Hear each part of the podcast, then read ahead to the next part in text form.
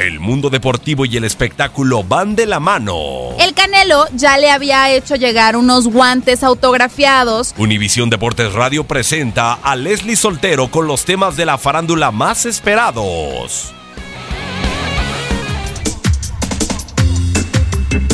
Amor por el fútbol se manifiesta desde niños y hay algunos pequeños que hacen hasta lo imposible para ver un partido.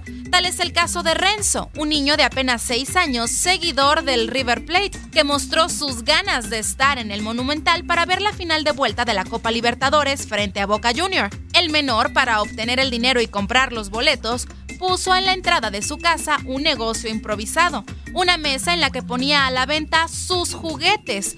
Junto a él se veía una pancarta en la que se leía, vendo juguetes para poder ir al monumental. La acción del niño rápidamente se hizo viral en redes sociales y su conmovedora historia llegó hasta España, donde la filial River Plata Málaga, con ayuda de la agrupación River Paraná, llegaron a conseguir dos boletos para que el niño y su mamá pudieran acudir al partido sin necesidad de que Renzo se deshaga de sus juguetes.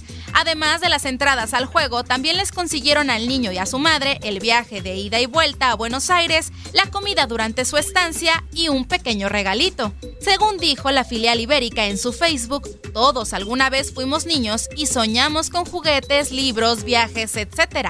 El sueño de Renzo era conocer el Monumental y vivir un partido allí, por lo que ayudaron a cumplir su deseo. Leslie Soltero, Univisión Deportes Radio.